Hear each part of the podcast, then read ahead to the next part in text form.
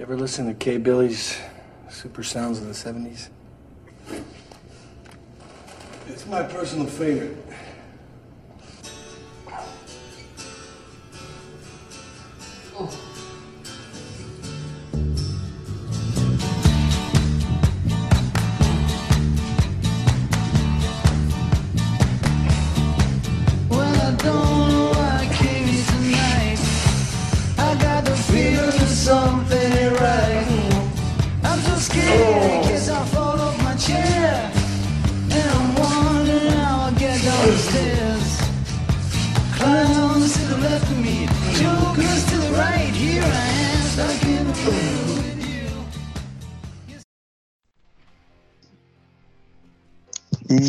Comenzamos con el episodio 18 del CC Podcast. Ya estamos Joe. Y la calaca ahorita llega, ando teniendo problemas técnicos como suele suceder en el CC Podcast. Y pues vamos a comenzar como cada semana con nuestros saludos a nuestros amigos de Comentemos Comics en Facebook. Ya saben, el mejor grupo para hablar de cómics. Saludos a nuestro amigo David. Eh, si quieren eh, eh, mis reseñas, las encuentran en Viñeta Regia en Blogspot y, los, y las de la Calaca en Calaca Comics. Charlie, saludos esta semana. Y como no, a Lair Rico, ¿no? Que siempre nos escucha. A Uriel, que es un buen cuate de ahí de Comentemos Cómics, A Carlillo Roldán ¿no? también. Y a Quetzalcóatl, que creo que ya, ya gasta dos horas de su vida oyéndonos, o por lo menos unos Ah, minutos los saludamos, ¿no? Sí, también a Miguel Ángel Chalini de Los Magios, que también nos escucha. Igual a, a Tello, de ahí del grupo de Comentemos Comics, a toda la, toda la banda que cada semana eh, nos comenta ahí las publicaciones. Muy bien, eh, a los tortugos, Charlie. Ah, sí, sobre todo a los tortugos, ¿no? De Cuernavaca, que también nos escuchan, fieles seguidores escuchas. Así, así es, muy bien. Charlie, eh, temas en cochino español. Fíjate que... En chino español estamos un poquito secos esta semana, ¿no? Como que, Sí, no, como que no les salió el arrepentimiento, ¿no? Sí, fíjate que como que salió esta semana salió, va a salir el Before Vendetta Ajá. y un TPB del Doctor Strange, un TPB de este He-Man y los He-Man contra Injustice, Charlie, ya va a salir. Ese parece interesante, ¿no? Sí, también. Y Es inédito ese, ¿no? En, Es México. inédito. Sí, fíjate que salió hace poco en inglés ese, ese tomo de Injustice, entonces este pues vamos a ver qué tal qué tal sale. De Panini salió un TPB de Star Wars que también es inédito. Está muy bueno, ¿eh? Te lo recomiendo. Ya lo, ya lo compré, ya lo empecé a ojear. Y está muy bueno. Se llama La Rebelión, la rebelión de Mon Cala. Y trata de los acontecimientos de Star Wars de la primera trilogía. Te lo recomiendo. Está muy bueno. No te platico más para no spoilearte la historia. ¿Cómo Pero es? de verdad se te llama la Charlie? recomiendo. La rebelión, la rebelión de Mon Cala. Es inédito. Eh, ajá, la rebelión de Moncagal. Ah, ok, es el título de Star Wars. Sí, exacto. Es el, el tomo 8, me parece que salió esta semana, ¿no? Efectivamente ya es inédito tot- Pero que ellos lo que estaban haciendo era pues los números que ya habían publicado los reimprimían de nuevo pero era en TPB pero este ya es inédito totalmente Sí, también porque Panini no se había- tira de las grapas creo no Claro, sí, ya, ya igual que Televisa, ya como que no quieren tanto las grapas. Y creo que ya llegó la calaca, calaca. ¿Qué? Ya estoy aquí. Sí, perfecto bienvenido Calaca Así. No, nada más estábamos comentando lo que sale esta semana en Cochino Español. Y que a también salió la miniserie de Daredevil el primer número y ahorita tiene que salir el segundo el 2, sí. Le, le decía a Charlie que va a salir un tomo de Injustice contra Amos del Universo. Injustice. Ahora Injustice, sí, contra Amos del Universo. Pero fíjate, el, eh, este lo que quería esperar a que llegaras para mencionarlo. A ver. Fíjate que esta semana va a salir el, por fin, el, el botón en hardcover. Ah, sí, sí. Sí vi el anuncio. Y fíjate, aquí estoy viendo que va a ser ex- exclusivo de Sanborns. ¿No se habían acabado ya esos exclusivos? Eh, pues al parecer no. Es exclusivo de Sam. y- se, se supone que todo el mundo pedía el botón porque no se distribuyó. Ah, porque general, también ¿no? había sido exclusiva, ¿eh? Sí, de los, sus- de los eh, suscriptores, o más bien los que Sanborns tenía eh, la exclusiva tres meses antes del público en general. Y entonces, este. Y, y ahora resulta que nunca, o sea, nunca salió fuera de Sanborns, salió nada más con los suscriptores hardcore y con el Sanborns. Órale. Y ahora resulta que Les hicieron la misma.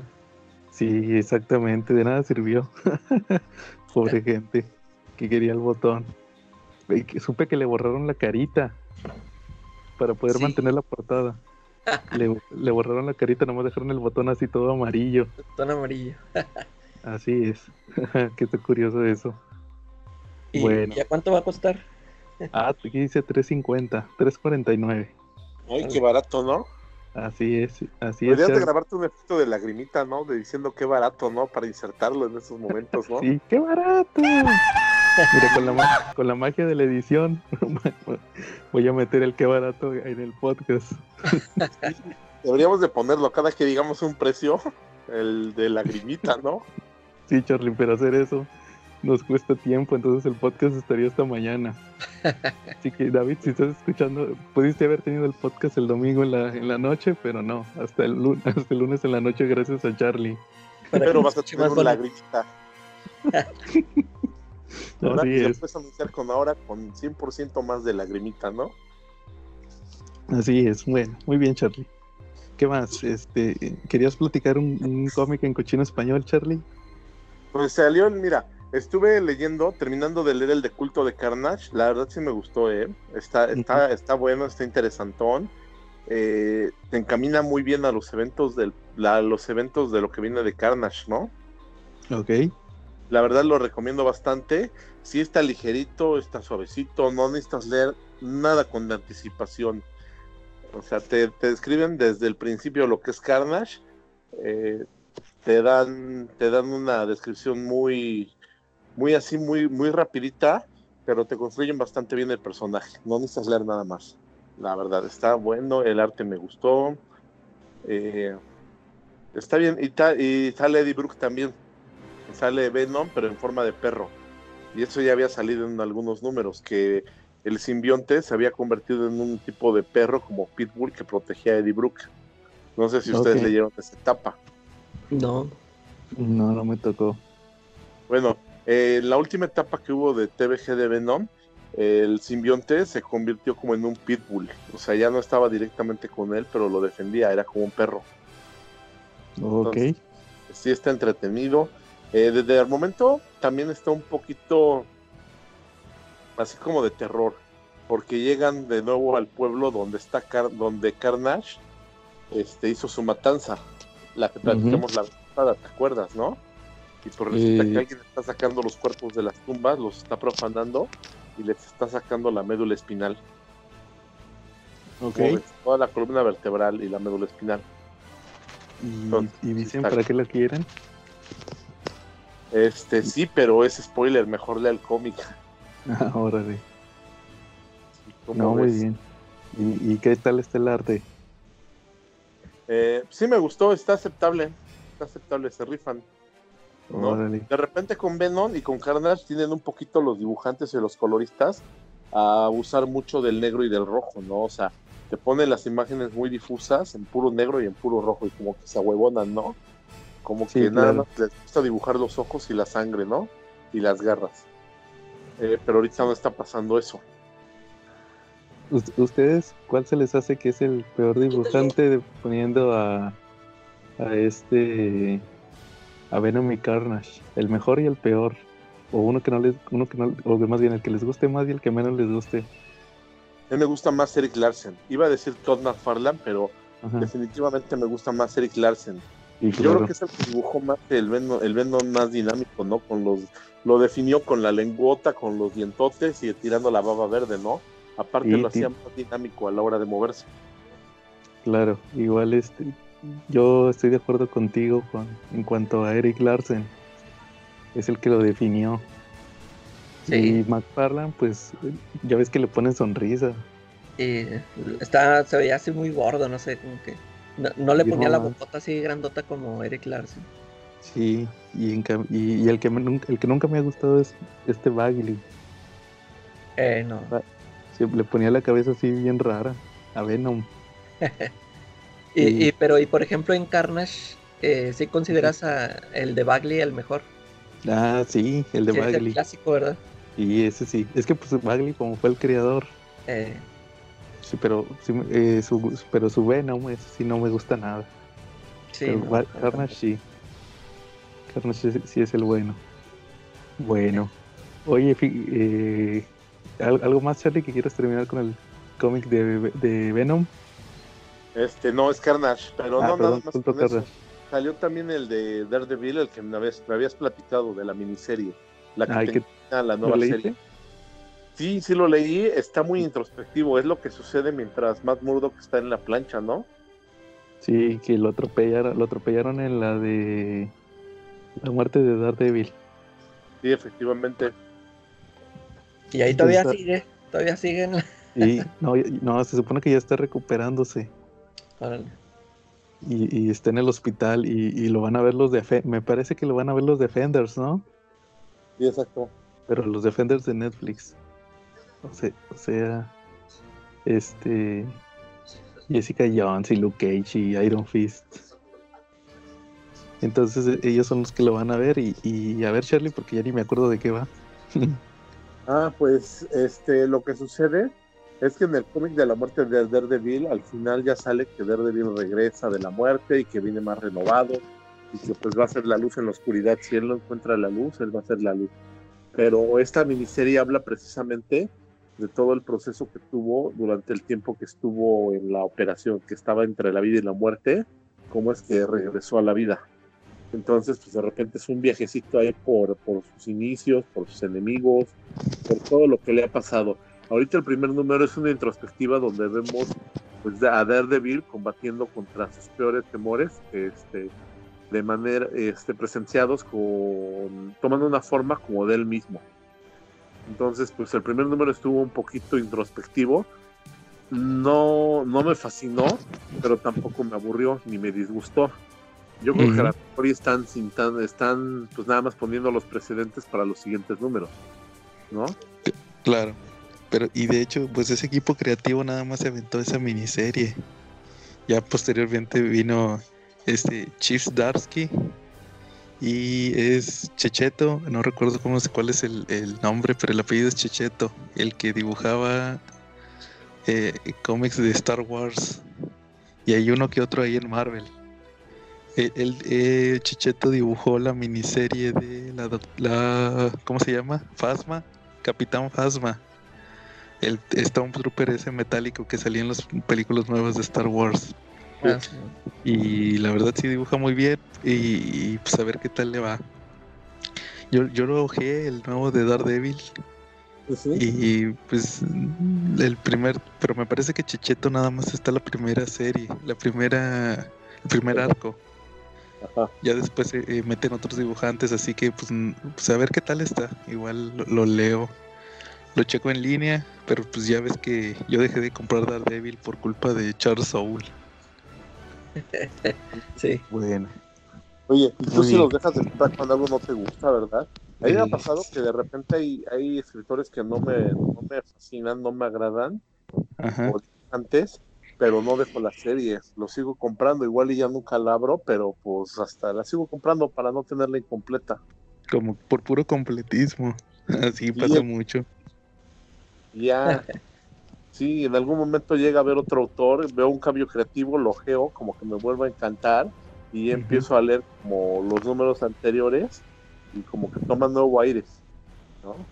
Claro. Sí, y así suele pasar, Charlie, muchas veces. Saludos a nuestro amigo Nacho Ramírez. que sí, que no le gusta Batman, pero lo sigue comprando Eh, por puro completismo. Muy bien. Oye, fíjate que esta semana leí un cómic muy, muy interesante. Fíjate que eh, esta semana hice unos pedidos a Fantástico. de, de varios cómics que quería comprar. De los, ahorita están manejando unos que les llaman facsimil. No sé si han escuchado de, de esos. Sí. es Eh, Marvel. como- También DC. De hecho, pues todos los que compré facsimil son de DC. Ah, también él. También DC saca, está sacando. Entonces, haz de cuenta que pedí unos y, y aproveché también para pedir unos True Believers, que son los, las reimpresiones de un dólar. Sí, claro. Y, y el que compré fue uno de Hulk. Específicamente es el increíble Hulk números 377 de Peter David y dibujado por Dave, Dave León. ¿O cómo se pronuncia Charlie? Keon. Es Dale, se, se escribe D-A-L-E y. K-N-O-W, ¿verdad? Sí, Dale, algo así. Pues Dale Keon. Dale Keon, algo así. Así es. Bueno, y ese es Déjame ver si adivino de qué trata esa historia. 377. 377. ¿Es del Hulk gris? es cuando Eh, Dale- casi. es, es Hulk, Hulk verde, pero pelea contra Hulk gris y creo que salen los Defenders. Salen Namor y el Ese- Doctor- Casi, Charlie. Ese es el 376. 376. Ah, no mames, 377. ¿sí? 377 es cuando se combinan los Hulks y se vuelve el profesor Hulk. Ay, mira. Ah, órale. Y ese cómic ya lo había, yo ya había escuchado de él, pero nunca lo había leído. De hecho, en, en nuestro primer episodio de la primera etapa del CC Podcast, cuando, estaba- cuando reseñamos eh, Immortal Hulk, estuvimos hablando sobre el padre de Bruce Banner. Ah, Y aquí sale toda la historia. De, de qué va el de qué va eh, el, increíble Hulk 377. Pues resulta que de- desde números anteriores er- ya Hulk era el Hulk gris. De hecho son los números que dibuja Todd, Todd McFarlane. Ajá. Entonces resulta que en, el en los números anteriores a Hulk o más bien a Bruce Banner se le empieza a empieza a perder el control entre sus personalidades. A veces se transforma en Joe Fixit, que es el Hulk gris, o a veces se empieza a, a transformar en el Hulk verde. Entonces resulta que este Doc Samson se mete a su mente y eh, habla con, ah, eh, se hace una proyección en su mente donde están Banner, Hul- Hulk verde y Hulk gris sentados en un sillón y, los está consultando Doc Samson. Entonces se pone todo el número, es introspectivo y se ponen a, a revisar, eh, pues eh, lo, ahora sí que el pasado de Bruce Banner. Sí, claro. Y to- todo el número te están eh, hablando de un demonio y que de un demonio. Y resulta que aparece la mamá de Bruce, que de hecho este, este Joe Fixit dice que la mamá de la mamá de Bruce se parece a Betty, a Betty Ross. Ajá. Y resulta, sí, estuvo medio raro.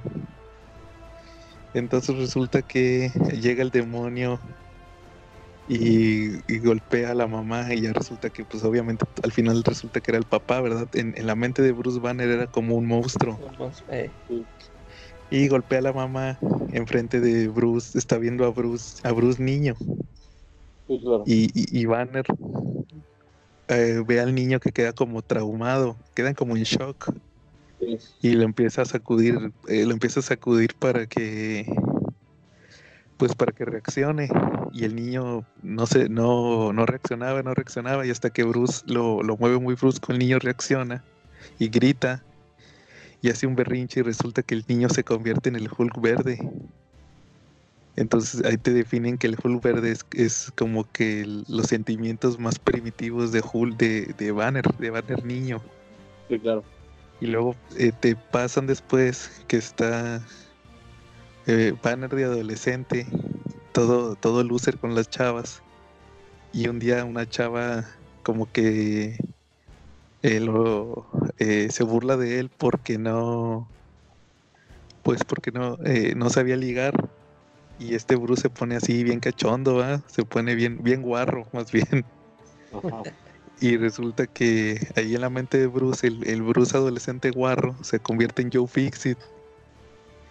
Ah, Entonces, este, ahí resulta que, que, que el Hulk gris era en realidad el Banner adolescente por Eh, las hormonas y todo eso. Y, y al final eh, se mueven en la mente de Bruce, se mueven a la tumba de la mamá. Y, y de repente llega el monstruo. Y entre Banner, eh, Hulk verde y Hulk gris le quitan poder al demonio y se vuelve el papá, que es igualito así como lo ponen en, en- en Immortal Hulk. Sí, claro. Y este, y ya lo, lo eliminan. Y se les aparece ahí en la mente el, el fantasma de la mamá. Y les dice que sean uno mismo. Y ahí se vuelve ya, ya en el mundo real. Sale, sale Banner convertido en Hulk, pero ya es el profesor Hulk. Ya es el equilibrado. Buenísimo e- ese cómic. Sí, es un genio, ¿no? Para escribir todo este tipo de cosas. Aparte, yo creo que Sí, más profundizó en esa relación que tenía Banner, ¿no? Ujú. Sí, te digo, no, este, se me hizo muy bue- buenísimo. De, fácil, creo que es de los mejores cómics de, de, de que he leído. No, no, no solo de Hulk. Órale, lo voy a checar. Sí, es el 377 de Incredible Hulk. Y igual me dieron ganas de leer todo lo que hizo Peter David. Ahí estuve hojeando varios, por eso supe que el que decía Charlie era el anterior. Sí, Eh. ellos dicen de ahí de, de que tenía un problema Hulk precisamente con las... Banner tenía un problema con las transformaciones en Hulk y fue con el Doctor Strange para que lo ayudara místicamente. Y por ahí, y por ahí aparecía también Namor. Namor fue por ahí a ayudar a, a Bruce Banner, pero resulta que se le salió de control el monstruo. Y eso pasó en los números anteriores, creo que fueron dos números, le dedicaron a eso. Órale. Sí, te digo, ¿no? Eh, toda esa etapa se ve bien interesante. Ahí estuve viendo y va a salir un omnibus. Ya, Pero sí, creo que. eh, fíjate que Sí. yo, yo, yo leí los primeros dos tomos de Peter David. Nada más los compré por, por McFarlane. Ajá. Pero como que en esos números todavía no agarra vuelo el Peter David. Porque están pues más juvenillos, no, no se me hicieron así tan chidos. Y yo digo que lo bueno empieza ya cuando se empieza a meter con todo eso de las personalidades de, de Bruce. Ya, en- creo que en, en estos números lo único rescatable es de cuando se pelea ahí con Wolverine. Pero sí, en, en sí no, no la, la historia así no tiene así muchas repercusiones así como esa que dices de cuando se meten en, en la mente de, de Bruce. Ok, sí, te digo, pues está interesante, te digo, igual yo lo- los quiero leer para ver qué tal. Ahora sí que es uno de los escritores que redefinió al personaje. Sí, claro. De hecho, me decía David, saludos David, que, el, que en el Immortal Hulk eh, se nota que este Al Ewing eh, tomó elementos de todas las etapas de Hulk Eh, y, y sí, de ahí sobre todo lo de Peter David. Entonces, pues, no, pues a, a ver qué tal. Muy bien. ¿Hay, hay algún otro tema que traigan? Yo traigo otras películas atrasadas que vi. Res- Reseñas atrasadas con la calaca. Sí, atrasadas de A la- ver. A ver, la de nosotros los pobres, o cuál ahora tocó. no tan atrasadas. Ah, bueno. Yo sí vi una en blanco y negro de resortes. Ah, esas son buenísimas. La de luchador fenómeno. Ah, está buena, ¿no? eh, Más o menos. Ahí después lo platico. Ok. A ver, calaca. Fíjate que ahora vi la de. ¿Cómo se llama? La del camino. La de. la de Breaking Bad. Bad. Eh, ¿Ustedes sí veían Ajá. la serie? Eh, sí, pero casi no me acuerdo. Sí, yo, yo, yo también pues ya tiene ratote que la vi, ya casi ni, ni me acordaba de ni de los personajes ni de nada. Se- Se me hizo se me hizo buena, pero parecía un, un episodio de, de dos horas Breaking de Breaking Bad. Sí, Y se me hizo entretenido, pero al final como que no este no aporta gran cosa, no sé, o sea, es nada más ahí una una anecdotilla, me parece. Sí, de hecho cuando salió yo escuché que que si no pasaba, no te lo hubieran mostrado, no pasaba nada. Sí, sí, no, no, este Como que era nada más para, para calmar a los, a todos los que, no sé, que querían ver algo más de Breaking Bad, no sé. O sea, no estaban ni conformes con, la otra serie esta del, del Saul Better. Eh, Better Call de- Saul. de- sí, tú, tú viste Better Call Saul Sí, y qué tal. Está, está buena, está buena, esa sí también me gusta. Yo nomás vi la primera temporada y no me gustó, o sea, me aburrió. Te aburrió.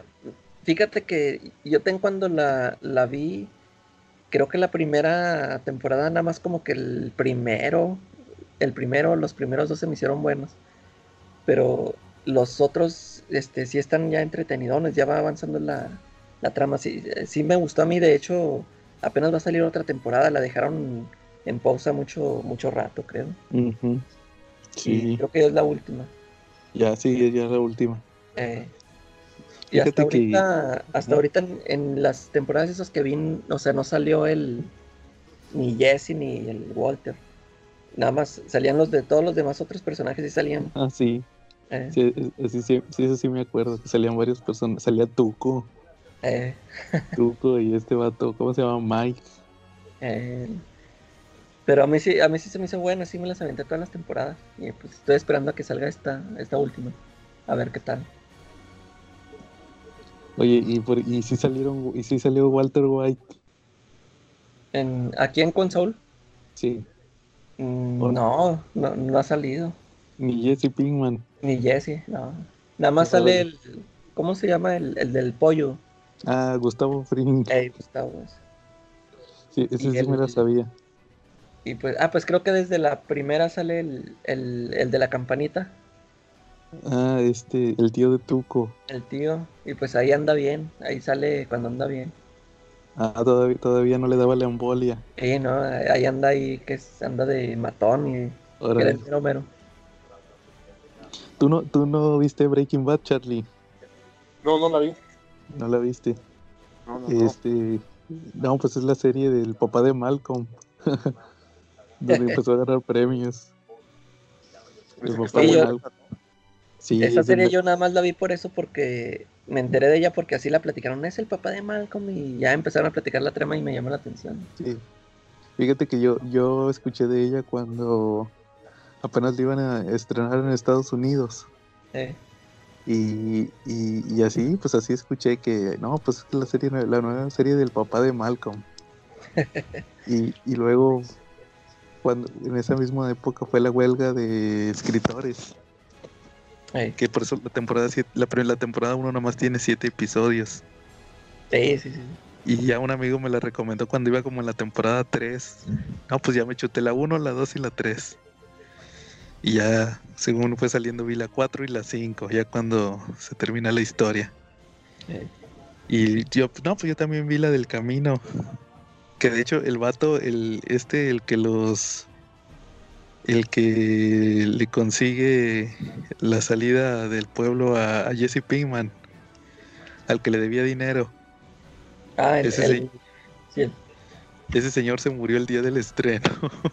Ah, sí. Sí, no sabías. No. Se murió el día, se murió el día del estreno. Órale. Sí, este estuvo gacho. Oye, Y este- serie perdón, dime, dime tú. ¿Cómo, Charlie? Que esa serie también generó bastantes teorías. Digo, yo nunca la vi, pero sí estuve. De repente te metes a YouTube a ver videos y te genera, y genera muchas teorías, ¿no? Por ahí alguna vez leí que, bueno, vi en YouTube que según era, estaba conectada la, la saga de Walking Dead con la de Breaking Bad, que Órale. sustancias, ¿no? Pero ya eso ya era cosa de fans, no era nada Sí. así este, oficial. Sí, te digo que manejaba teorías, por eso dije Ay. que eran teorías de internet medio locas, ¿no? Ha- Había una teoría que, que decían que era una fantasía del papá de Malcolm. Pues, de, hecho, en, en los DVDs al final viene Sí. un final alternativo, ¿verdad? Así, Sí, y sale la mamá de una Malcolm. parodia de eso. Hicieron un sketch, el, eh, le hablaron a la mamá de Malcolm. Hicieron un sketch donde se, donde sí, hicieron un sketch donde están en la cama y se despierta Hal y Ajá. dice, oh mi amor, este Lois, eh, soñaba que era un narcotraficante.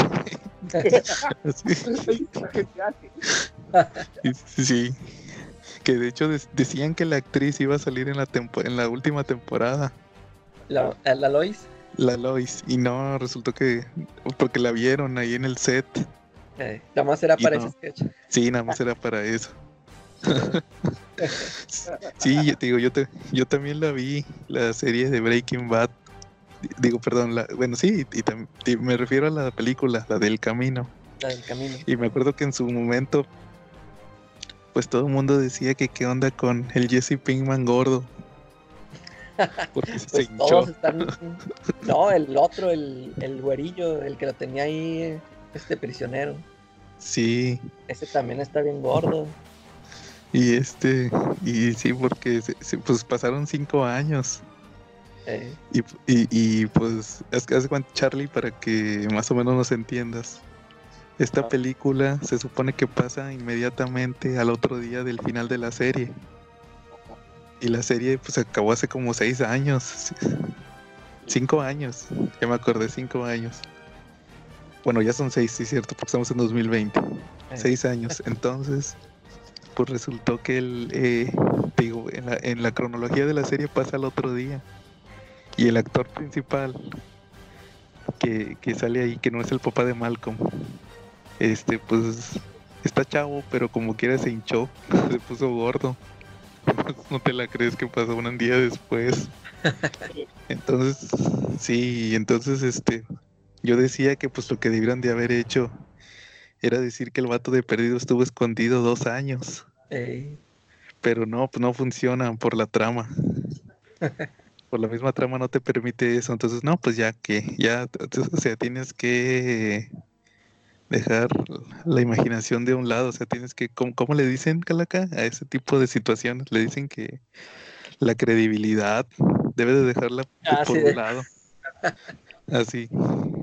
De hecho, es, ah, y también sale eh, la actriz Charlie que sale en la serie. Si ubicas a Jessica Jones, Sí. la, la actriz que hace de Jessica Jones, ella salió, ella salió en Breaking Bad en las primeras temporadas. Estaba bien flaquita, de hecho hacía una, me parece que era una ah, bulímica, ¿no? ¿No, Calaca? eh, así es. Era una, no- era una novia del, del, de este personaje que sale en la película de Breaking Bad y era una novia, pero estaba bien flaquita, porque el, el personaje también tenía que era bulímica. Y, y sale ahorita y, y se murió. Y en la película sale como un fantasma, no un fantasma, como una, un recuerdo. Pero pues igual ella pues ya sale con su look de Jessica Jones. Entonces pues no que yo- cuando, yo cuando vi la de Jessica Jones, yo me tardé un rato en, en acordarme que era ella. Yo, yo nada más estaba, ¿esta dónde la he visto? ¿Dónde la he visto? Y hasta que me acordé, dije, ay, la de, la de Breaking Bad. No, yo sí la ubicaba. Yo, yo desde que la castearon. No, Eh, que la actriz va a ser esta, se llama, ella se llama Kristen Ritter. Y luego yo, y luego nomás la vi y dije, ah, es la novia de Jesse Pinkman. Y este, pero a mí siempre se me ha hecho fea. O sea, de- antes. Ya sé, ya sé, como que empezó a engordar. También hizo unas películas con el Ashton Kutcher. Ah, sí. Y sí, estaba ahí medio, medio rara. Ya cuando hizo Jessica Jones, como que ya empezó a embarnecer. Eh, Sí, y este. Y igual a, a Iron Fist, también lo conocía, él salía en Game of Thrones, era un gay, sí. Y, y no, pues te digo, eh, sí, sí la vi en su tiempo. Entonces, ¿qué dices que te, si te gustó la película? Te la acá. Sí, te digo, sí, sí, sí se me hizo así buena, pero pues, como dices, o sea, si, si no lo hubieran hecho, no, si no, no aporta nada, no, no cambió nada, así. Nada más era como para satisfacer a los, a los fans que querían ver algo más de Breaking Bad. Sí, darle como un cierre, como un cierre más o menos. Eh, Bueno, ¿alguna otra Ocalaca que hayas visto? sí, fíjate, No. también, también vi la de, apenas la de Brightburn. ¿Sí la vieron? Ah, ok. Sí, yo sí. Y fíjate, a mí no me gustó. ¿No te gustó? No me gustó porque, pues, no sé, o sea, a- bueno, aparte de que, ah, no sé, como que la esperaba di- diferente. Eh, yo me acuerdo que vi el tráiler que sacaron así como, como si fuera Man of Steel. ¿Sí lo vieron ustedes ese tráiler? Sí. Y, y ese tráiler se me hizo chido. Pero también aquí siento como que, o sea, no explicaron así mucho o sea, no, no dijeron que, o sea, de dónde era o qué, qué rollo, ¿no? o sea, nada más, nada más si fue, también era un extraterrestre o qué.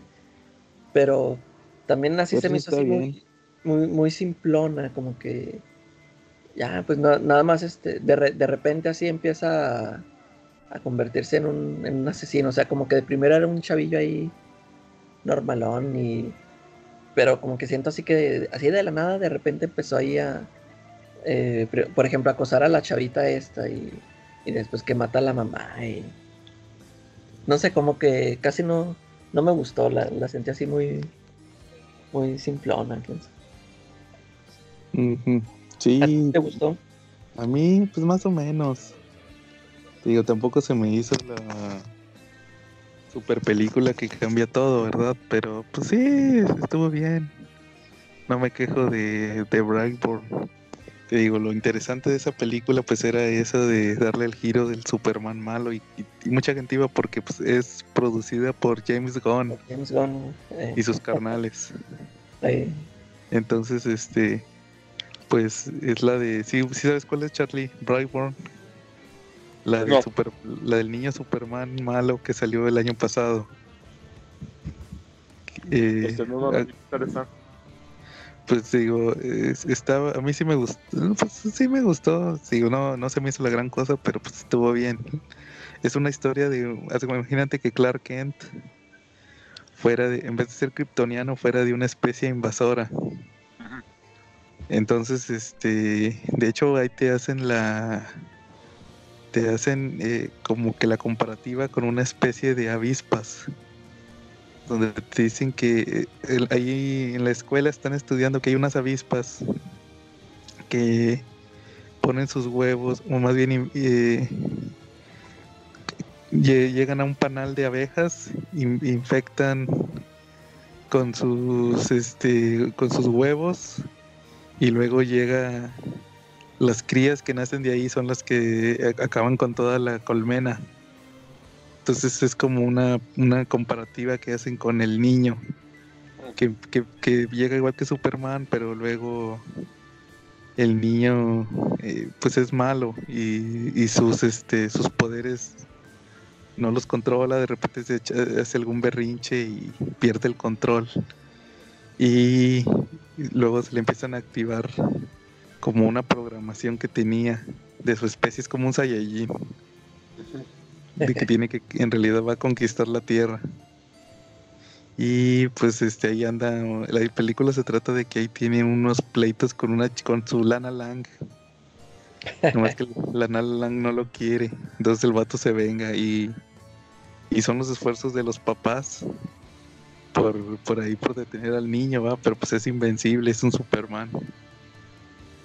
Está, está, pues, está, está interesante, te digo, tampoco es la gran cosa y pues el presupuesto sí era algo bajo. muy bajo eh, era independiente, entonces, pues sí, digo, a mí sí, sí me gustó, pero tampoco se me hace la gran cosa.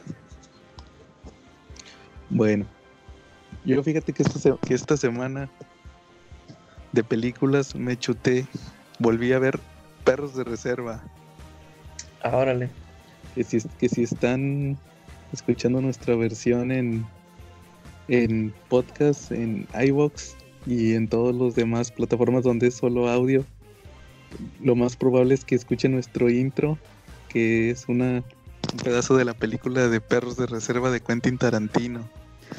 No, fíjate que de- desde el otro día que estuvimos platicando de Tarantino, me la, me, me la topé en, en un canal, no me acuerdo qué canal, creo que era en el Paramount. La estaban pasando, pero la estaban pasando en español. Y esa película creo que tiene doblaje venezolano, ahí se escucha al, al guasón. al, al guas- ya, lo que te platiqué de los vatos del precio de la historia. Eh, Ahí se escucha al, al Rick y todos esos. Entonces dije, nada, guácala. Pero traía ganas de verla. Entonces, no, pues la busqué en internet. Y me puse a chutarla de, te digo, perros, la volví a ver. Y noté unos detalles que no había visto la primera vez que la vi. a ver, Yo no me acordaba que salía Tim Roth. eh, Tim, Ro- Tim Roth, está bien flaquillo no sí, es el vato que sale, que es el policía infiltrado. Eh, Y ese vato sale en la de Incredible Hulk. Para los que no se acuerden, Tim Roth es el vato que es abominación. Eh, Ahí, ahí sale en Incredible Hulk. Y pero cua- cuando está, cuando pasan su historia en la película, él era el señor naranja, Mr. Orange. eh, Y el vato tiene un póster de Silver Surfer en su, cua- en su, en su casa. Tiene un póster sí. De Silver Surfer de Jack Kirby. Y el vato, cuando está hablando con otro policía que están encubiertos, el vato le, eh, el vato le menciona que el jefe de todos, de estos vatos de los ladrones, dice, oye, ¿co- ¿conoces a los cuatro fantásticos? Y luego le dice, sí, con la, con la, con la perra invisible y el hombre flama.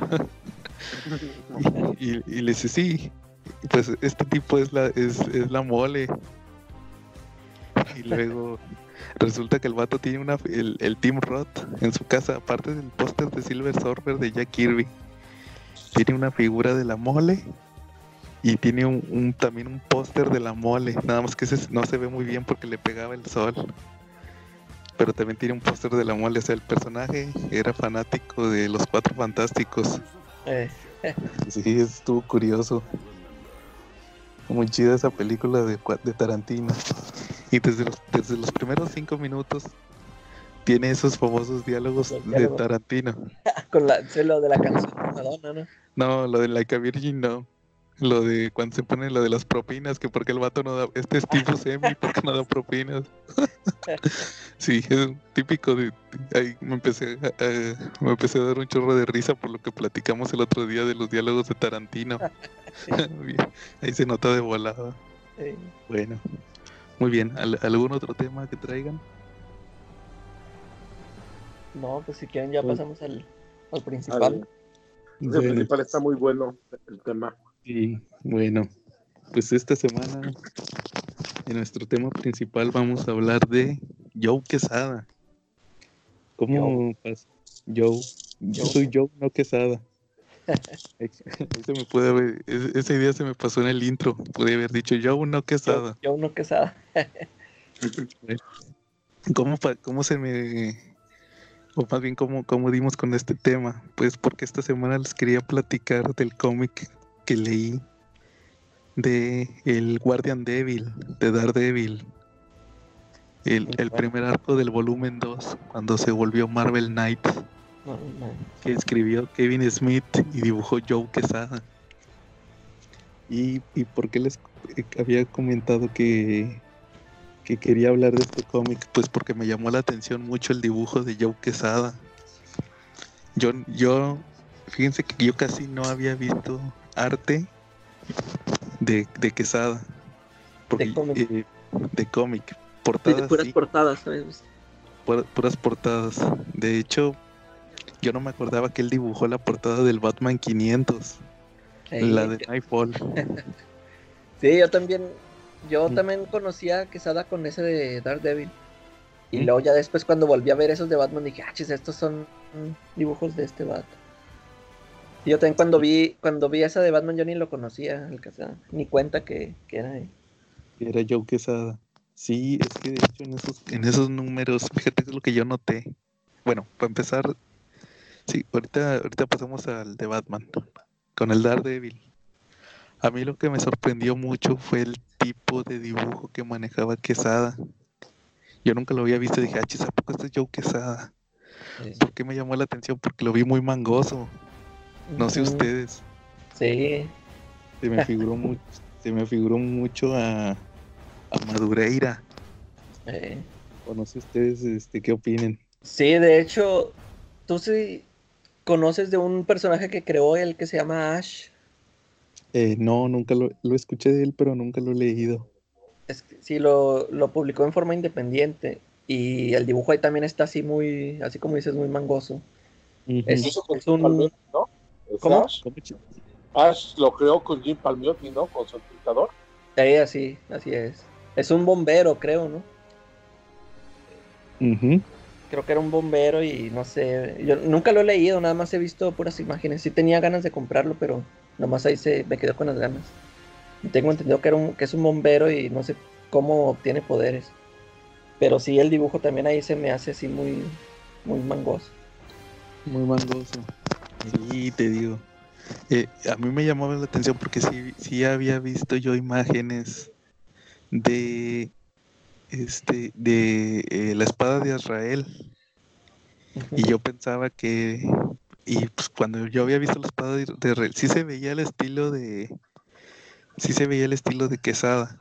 Pero a mí lo que me llamaba la atención es que se se parecía mucho a, a Miñola porque Eh. el, eh, Quesada está muy influenciado por Miñola Y usa las sombras, ¿verdad? Sombras. Sí, entonces yo quiero quiero creer que lo que pasó con el Daredevil tiene que ver con en realidad tiene que ver con este con el intentador que es Jimmy Palmiotti. Porque Jimmy Palmiotti le, le intinta a su esposa que es Amanda Conner Eh, y ah, ella y ella ella también dibuja bien mangosa, sí. Más cartoony, más bien ella es más cartoony. Entonces ahí me, me brincó la idea de que, ah, ¿sabes qué? Se me hace que en realidad si dibujó Mangoso ha de ser porque le entintó pa- Jimmy Palmiotti. Y, y por ejemplo, que la que tú me decías que una de tus historias favoritas de Daredevil es esa, la de Guardian Devil. Sí, a mí sí me gusta mucho esa, esa historia. Yo, yo me enteré por ella por cuando salió la, la película de Daredevil Ajá. de Ben Affleck. En el, Sí. en el DVD vienen unas, este, unas entrevistas a muchos artistas Ok. de, de Daredevil del cómic. Y, y ahí este, sale Kevin Smith. Y creo que no me acuerdo si también Joe Quesada habla. Pero pasaban muchas imágenes de ese cómic y, y yo veía el dibujo y ah, se me hizo chido. Y Sí. ya este, pude com- yo compré el cómic eh, igual este, ahorita como estábamos hablando, cuando Vid iba a quebrar. este, Ajá. ahí me encontré los números y ahí los compré. Órale, qué chingón. Que de, que de hecho, Sí. espérate, nada más, eh, eh, aquí le pusieron Diablo de la Guarda. Eh, sí, sí, Ah, se, se escucha chido. eh, Sí. Y sí, se me hizo muy chida la, se me hizo chida la historia. Ujú. Y hablan de- del anticristo, ¿no? Como que meten al anticristo en la historia, ¿no? Sí, Así le hacen, le hacen creer que es el que es el nuevo, el que van a hacer. Y pues todo, al, al final todo resulta que es un, una- un plan de misterio.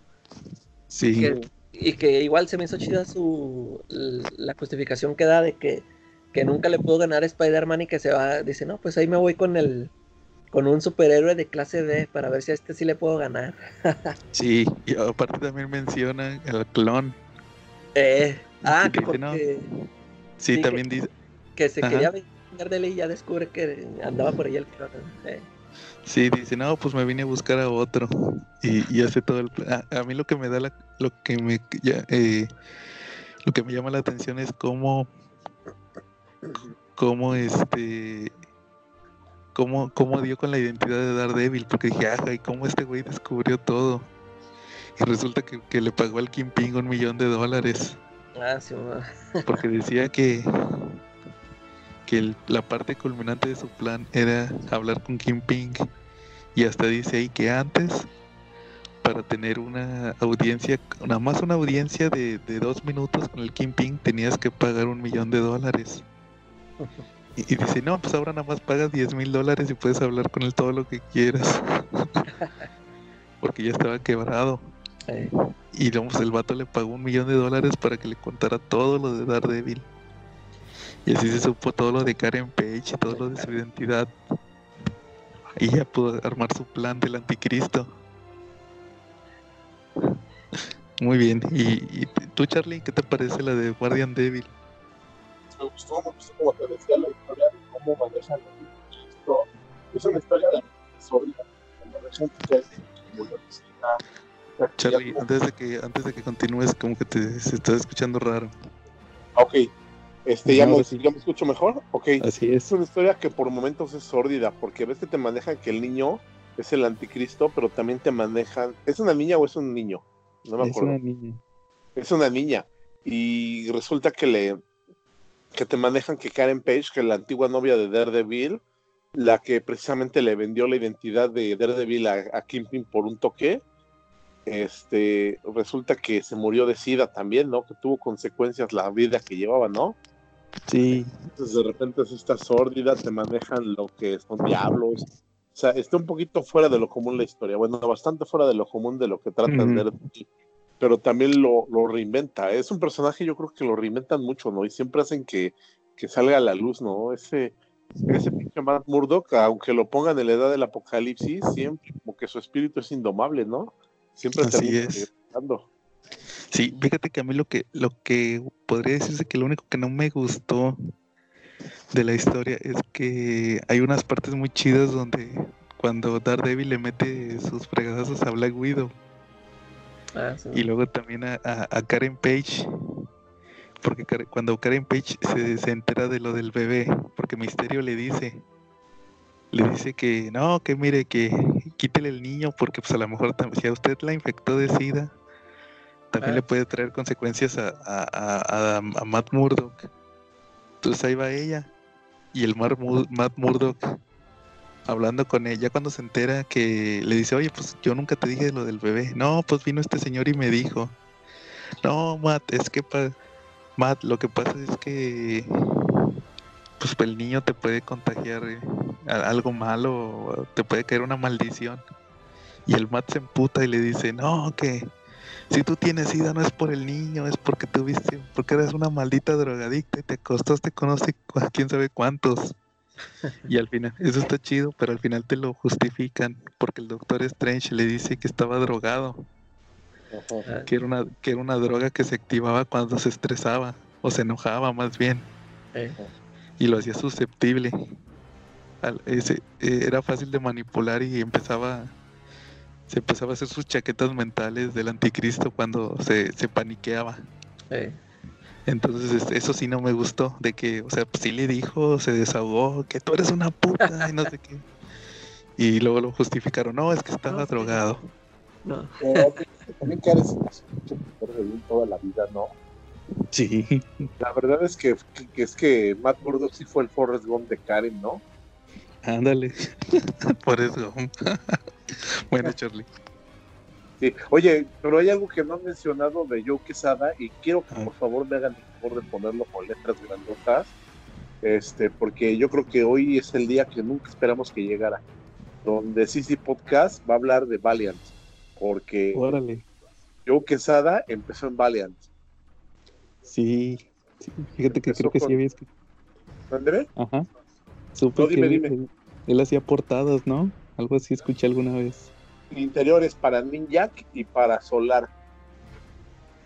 Órale. Y Se también. acaba creo la que tam- referencia de Valiant. Sí. Saludos a Félix, que esta semana ya se puso muy activo. Muy bien. Bueno, muy bien. Entonces, ahí- este, Después de que estuvo en Solar y en se fue para Marvel y fue cuando dibujó la, la estuvo dibujando X Factor. ¿en, qué, en cuál, perdón, Charlie? Factor X, estuvo dibujando X Factor, Factor X. En una etapa con Peter David, creo también, antes de que entrara, antes de que entrara Larry Stroman. Órale. Y era el equipo, el equipo de, de Havoc. Sí. No, no, porque el equipo de Havoc creo que lo empezaron con Larry. No, sí, sí era el equipo de Havoc, ¿no? Tengo entendido que sí era el equipo de Havoc y ya despuésito entró Larry Stroman. Estuvo un par de números Joe Quesada, no estuvo demasiado. Órale. Y, y Joe Quesada no tiene mucho trabajo, ¿verdad? Eh, como dibujante. No, Pero es contado. porque en, en DC hizo nada más esa de Israel y lo, lo del que dijo este Charlie, el de, de Ray, El de The Rey, sí. ese yo, Sí, ese- ese yo no lo he leído. Para, para platicar de él, ¿no? Ajá. Sí, de Rey es buenísimo. Mira, yo llegué a ver algunos dibujos de alguien que sí se compró la revista de Puebla, una de las partes de Puebla, que hace años la compró cuando salió en los 90, la miniserie. Era un personaje de Rey, es un personaje de la Golden, y lo trajeron, lo trajo de regreso Joe Quesada, ¿sale? Ujú. la miniserie trata acerca de, de un niño que pues tiene unos poderes, pero que su familia no quiere que se entere que tiene poderes y no quiere que los use. Entonces de Rey se carga con el sol. ¿Sale? Entonces él vive totalmente a oscuras. El primer número creo que es totalmente a oscuras. Entonces, Oye. sí, man- sí, sí tiene un buen manejo de la luz Joe Quesada, porque pues el primer número pues prácticamente es a oscuras, pero va cambiando hasta que se carga totalmente y se vuelve luminoso. Y ese número particularmente tiene un manejo de, de la luz con respecto a las horas del día que vale mucho la pena. Hoy estábamos platicando en el, en el grupo de Comentemos Cómics acerca de la verosimilitud en los cómics con Juan Carlos. No sé si vieron el post. Juan Carlos el bloqueador. Ajá, Juan Carlos el bloqueador. No lo recuerdo, Charlie. Ve, refrescanos, refrescanos qué fue lo que pasaba.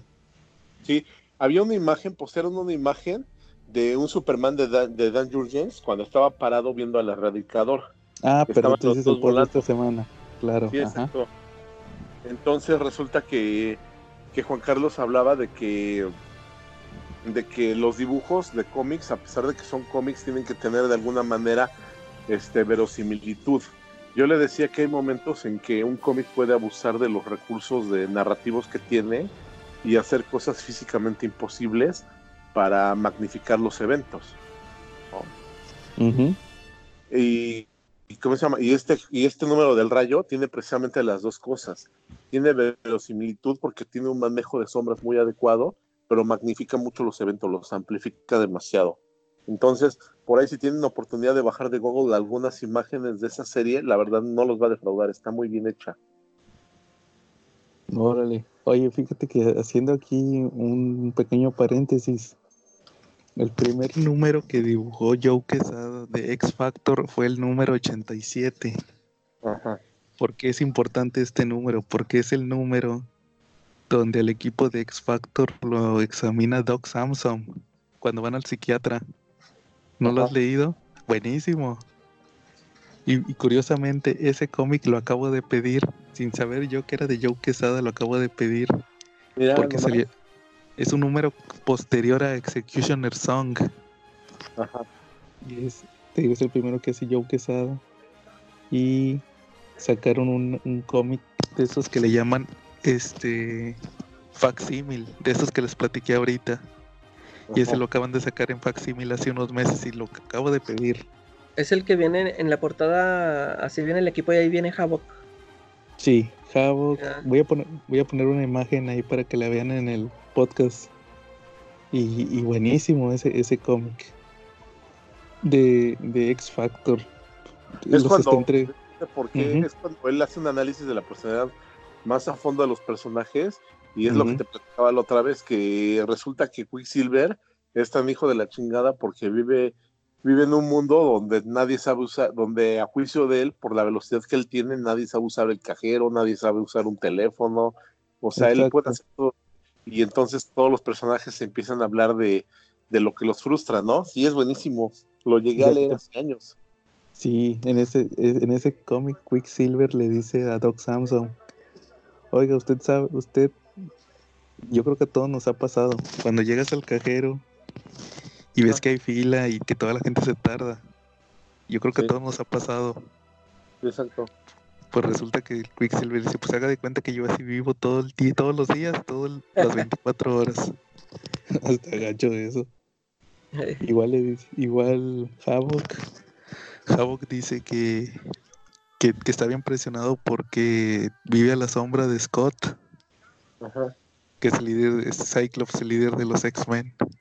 Y, y también te ponen el origen de el origen de este, de, de Strong Guy, ¿cómo se llama este, este Guido? Ah, Ahí- te Caroselli, ¿no? Sí, que porque está todo, todo mamado.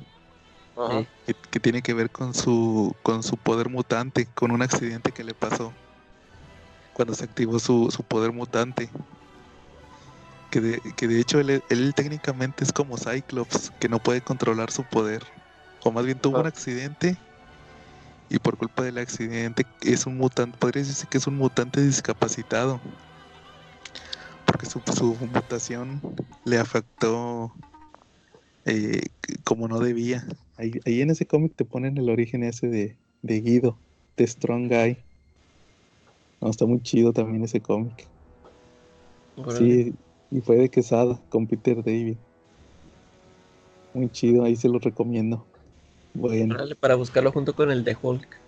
sí, esos dos, buenísimos los dos. De hecho, por eso los compré. Este, Sí. al- al- entonces, este, algo más que quieren comentar de Joe Quesada. El Ministerio de Israel, ¿qué les pareció? ¿Se acuerdan de ella? No, he mucho de ella. Yo nunca lo he leído. Bueno, Pues yo sí la, la- yo sí la leí, pero la, la historia te digo que se me hizo así más o menos. Me gustó mucho el dibujo, nada más. Pero la historia está los dos, ¿no? Habla de la del, de una sociedad secreta que tiene un asesino, ¿no? Es una sociedad secreta que son muy ricos y que tienen un asesino secreto que, que es el que se encarga de castigar a todos los que rompan los estatutos de la orden. Se llama Orden de San Dumas. No, eh, Sí, así es.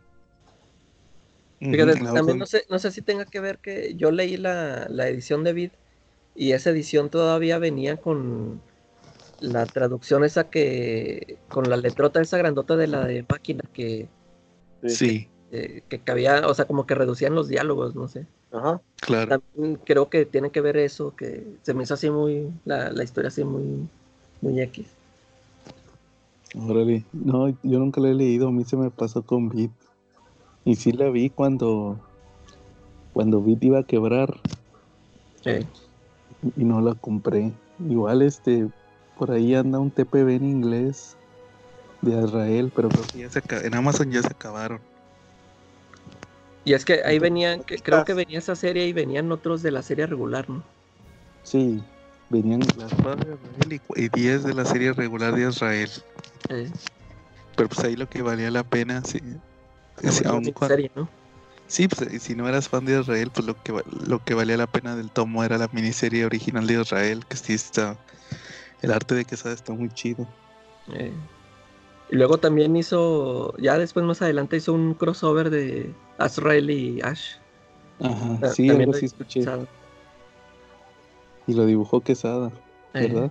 sí. También fue editor en jefe de Marvel, ¿no? Él creó la polémica frase de muerto es muerto, ¿no? A mediados de los 2000, ¿no? Que luego Sí, se pasaron todos por el arco del triunfo, ¿no? Sí. ¿Cómo está eso, Charlie? A ver, cuéntanos. Y cuando él fue editor en jefe de Marvel en 2005, creó su famosa frase que era muerto es muerto. Algo así como lo que hizo Dan Didio en DC Comics, que decía que lo que está muerto ya murió y que no va a regresar. Pero pues igual que Dan Didio, cometió el mismo pecado y pues se pasó por el arco del triunfo de la historia.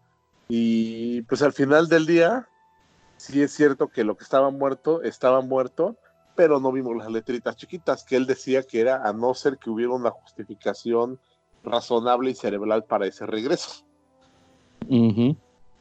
Sí, como ves. Y también él fue responsable del crecimiento de la línea de Ultimate, ¿no? Él fue el que Sí. definió mucho el universo Ultimate de Marvel, ¿no? Sí, él- a él se le atribuye ese, esa idea de meter los personajes Ultimate que fueron muy famosos a principios de la década del 2000. Y que confiara en gente como Bendis y Mark Miller para ese tipo de historias. Exacto. Oye, ¿y él le tocó también estar en la Civil War? ¿Él era editor en jefe durante la Civil War o ya no le tocó eso? Sí, Sí. él era editor en jefe. Sí, él fue, el- él fue el que el que hizo que, bueno, no sé si él, él hizo que desenmascaran a, a Spider-Man, pero él, él fue el que hizo lo del Mefistazo, ¿no? Ándale, También. también eso le va a mencionar. Él, él fue el encargado de eso, del Mefistazo. Bien Él fue quemado. el que dijo, no, hay que regresar a Peter a sus, a hacerlo otra vez adolescente y no sé. El mismo error exacto que hubo en los noventas con lo del clon. Eh, Pero bueno, de- aparte del Mephisto que este, ¿qué más, qué más, qué más? Digan. pues creo este. Ajá. Él también, este, cuando él, cuando él estaba ahí, él fue, el- o sea, él fue el que contó el, el responsable que contó el origen de Wolverine. O sea, él, él fue el que dijo, no, ya hay que, hay que contarla ya, ya, esa historia ya. La de Origin. Eh, Sí, te igual le tocó prácticamente todo lo que pasó desde el 2000, desde el 2000 hasta el 2000, ¿qué? 9, me parece, creo que sí. que fue editor en jefe. Luego ya pasó a otro puesto. recuerda que esa es una obra de él y eso fue porque creo que así se les denomina típicamente a ¿Cómo, los de él, fue, él fue de los también de los que patrocinaron los Marvel Zombies, ¿no? Que se hicieran. Claro. Sí, porque allá en Estados Unidos se le llama así a los fans de Marvel, se les llama Marvel Zombies. ¿No? Ujú.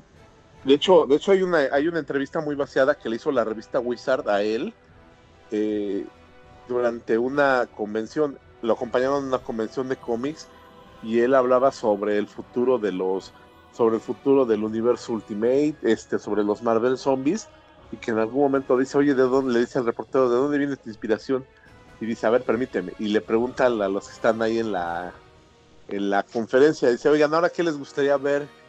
y gritó uno, Marvel Apes, o sea, lo de los monos de Marvel, que eso no ha sido publicado aquí en México. Ya se voltea, se voltea Joe Quesada, dice, mire, ahí están mis ideas, dice, así hacemos las cosas ahora acá. O sea, quiso dar a entender que ahí escuchan al fan. Efectivamente, Pues sí, al final tuvo consecuencias como eso del mefistazo y todo eso, que al final no, no muchas cosas no terminaron de convencer. O la caída del universo Ultimate. Sí, pero en su momento Quesada sí tuvo muy buenas ideas. sí.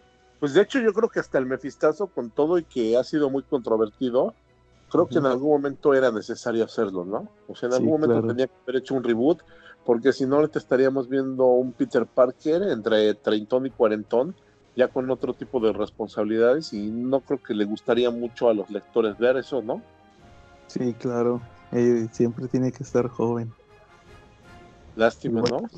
Sí, pues no, pero pues igual para eso hay miniseries como este cómic, el de el de los de Re- renueva tus votos, Sí. que era la miniserie donde tenían a la niña que se llamaba Annie. Sí. sí, me- Igual es- esos- esos- esa serie sí me gustó.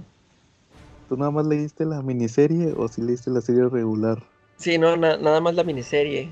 Ya, este, en primer lugar me llamó la atención porque la dibujó Adam Kubert. Ah, la de Pero- Skewer, ¿verdad? Sí, y, pero sí se me hizo chida, este, como que te muestran, este, to- todas las broncas que tendría Peter si tuviera una, una hija. Me acuerdo Sí, mucho de- de, de esa eh, eh, secuencia cuando, pues que tienen a la niña en la escuela y que creo que van ahí a, andan buscando a, lo- a todos, andan matando a todos los que tienen poderes, creo, ¿no? Y Sí, anda, anda Peter escondido, al- algo inventó, inventó un artefacto que los, que los oculta.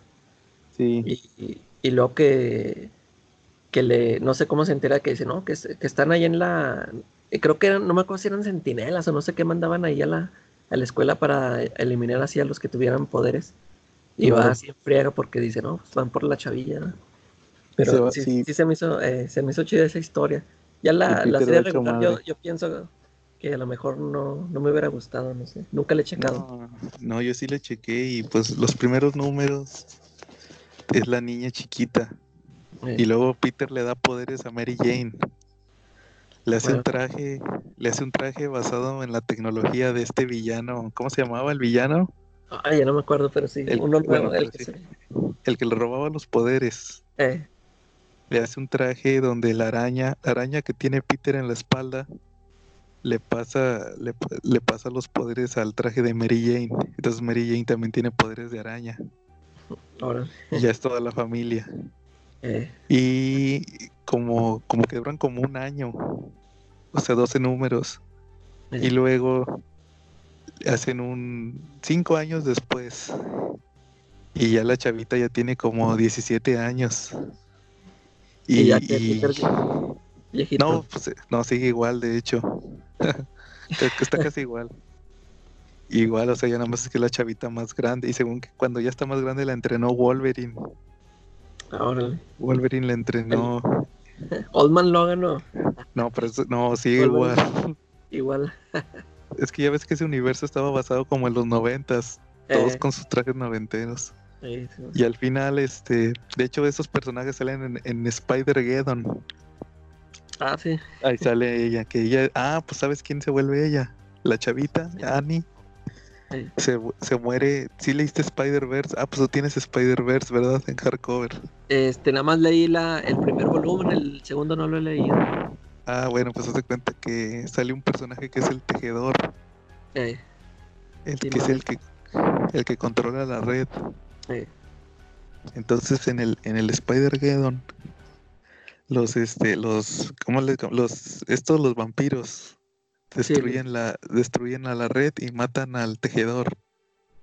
Y todos estos vatos ya están bien paniqueados porque, porque se murió, porque pues ya no existe eso del, ya ves que te lo de la novia, el Sion y el otro, ya no existe. Y al final se descubre que esta chava es este es la nueva tejedora, que porque siempre la, te- la tel la telaraña siempre se se vuelve a tejer. Y esta la chavita se vuelve la nueva tejedora, pero o sea, no tiene que estar porque el, el, el tejedor tenía que estar en el eh, donde donde era como que donde se reunían, Sí. donde estaba la no, ella no, ella sí se regresa a su universo. Ah, órale. Y a los, y te voy a spoilear, al final a los vampiros los hacen bebés. Y, y, y- y están todos los Spider-Mans, todos. "Eh, oye, ¿y quién se los va a llevar? Y la Mary, y la Mary Jane y el Peter, el- los papás de Annie. Dice, no, no, no, no, ni madres, nosotros no, ni nos vean. Y le dice, no, le dice el Peter normal, oye, pero pues ustedes ya tienen, tienen una hija, sí, pues nomás con ella tenemos. se, los lleva, se los lleva a la tía May con poderes de araña. La, haz cuenta como Spider-Man, pero la tía May, viejita. Era Spider Lady, creo que se llamaba. Y él- ella es la que se los lleva. Y, y- y en ese cómic al final te dicen, porque esta Annie se hace muy amiga de Mayday. Pues, eh, ah, práctic- pues, prácticamente, sí, prácticamente pues son el mismo personaje. sí. Y dice, oye, pero pues si, si tú eres la nueva tejedora aquí, ¿qué va a pasar con, con la novia, con el, con el Sion? El Sion era el hermanito de, el hermanito de, de esta, de Mayday, Eh, y, y con el otro, porque pues ya no, ya no, o sea, el, el, el avatar ya no existía, tal cual. Y le dice, no, no te preocupes, se van a regenerar. O sea, va, va, va, va a existir otro Sion, otra novia y otro, y, y ahora sí que otro otro. Y le dice, y, le dice y, y el otro, lo siento, que es muy cercano a ti. Y, y en Spider-Verse habían matado al, al papá de Mayday. eh, sí, lo ma- y, y ya nada más se ve que te ponen ahí, Universo Marvel 2. Y se ve que, que la tumba de Peter sale una mano. O sea que revivió igual que Peter cuando fue el otro. ¿Cuándo fue el otro? Ah, Pero ya no han dicho nada. Yo creo que ahí le dejaron en el Spider-Geddon. Spider. ¿Ese fue Spider-Verse o Spider-Geddon? No, Spider-Geddon. Así se acaba. Sí, así se acaba. Que a los, a los vampiros los hacen bebés y, y, y- y, pues que siempre va a haber avatares de araña. Eh, Bueno. Muy bien. Ah, ¿algo- ¿Algo más que quieran mencionar de Joe Quesada? ¿O es que, que siguió. También, luego después hizo otra miniserie de Daredevil, una que se llama Father. Nada más que este no la, no la he leído. No, ni yo. La, sí, la, la, di- la dibuja y la escribe él. Órale, no, pues a ver si la, checo en estos días, Eso igual tiene- ahí la comento. Eh, te digo que viene en el ómnibus ese de Marvel Knights, ese me llama la atención. Ahí, vi- ahí viene todos los números que hizo de Daredevil y esa miniserie y este creo que una- unas historias cortas de Punisher, no me acuerdo qué más. Oh, no, yo no lo he, no, no lo he leído. Ese de Father. Y quién sabe qué tal este. Ah, ¿sabes qué? No, la estaba confundiendo con la de... ¿Tú no has leído la de Battling Jack Murdoch? No, esa no, esa no la- Es, esa se trata del papá de, de Matt Murdock, haz de todo lo que pasó antes de que lo mataran. Ah, órale. Sí, que era amante de... Hay una cantinera que sale en los números de Frank Miller. Sí. eh, Josie, creo que se llama Josie, que tiene un bar todo así bien de mala muerte. Ah, creo que sí. Y es, y es una señora toda fea. Pues te cuenta que aquí te la ponen acá cuando estaba chava, según que era una casi, casi, casi una supermodelo acá bien guapa. Y que, que le- ella le decía, vámonos, vámonos, este, nos escapamos con el dinero y todo. Y el vato, no, no, tengo que enfrentar mi destino. O sea, pues nomás le, para que le dieran el balazo. Y te digo, esa, esa de Battling Jack Murdoch. Ah, está, está más o menos. Más o menos, eh, Pero no, sí, la gran cosa no. eh, Bueno. Entonces, este, pues. ¿Qué más? Este, Joe Quesada, pues igual. eh, Su, su dibujo fue muy famoso, pero también pues por su trabajo editorial como editor en jefe de Marvel. Igual se por pueden casi no revisar. hizo, no hizo mucho. eh. Y casi no hizo mucho. y igual pues si pueden revisar su arte, igual como dices, Cala, hay un omnibus de todo su trabajo en, en Marvel. Eh, no, no. Igual pueden checar el Guardian Devil de Daredevil, el, la espada de Israel de Batman, igual la, la miniserie de The Rey. Todos esos Eh. pueden revisarlos este, tanto digital eh, como en físico. Y pues revisen su trabajo. Hizo, Muy bien. pues, ya- bueno, ya ven, él se encargó de esa de One More Day y, y luego después otra que se llama One Moment, One Moment in Time. Así es. es, es cuando ya... ¿Qué, qué hacen ahí? Cuando Cambian, cambian algo del, de lo de Mephisto, pero ya no, ya no me cuando- acuerdo qué más arregla. No, es cuando te platican. Cuando te platican qué cambió. Qué fue lo que cambió en la relación de Peter y Mary Jane. Por ejemplo, eh, según recuerdo, no se casaron porque Peter se agarró a, a madrazos con un. Ah, sí. No llega, ¿verdad? A la boda. No llega a la boda porque se agarró a madrazos con un fulano. Y, y por accidente lo noqueó y se quedó en un techo, ahí noqueado. Y pues todos, todos decían que se había echado para atrás. Y nada, resultó que fue por eso. Pero pues ya la justificación de, de que... ¿Por qué no se casaron? Eh, es más, ya está re- ahí reviven a la tía May, ¿no? Sí. Y o sea, nunca pasó lo de que dio la identidad y todo eso. Eh, Bueno, muy bien. Entonces, pues, si no hay nada más que agregar, terminamos por esta semana. Y estuvimos Joe No Quesada. Carlos, y la calaca. Y nos vemos en la próxima. Por eso.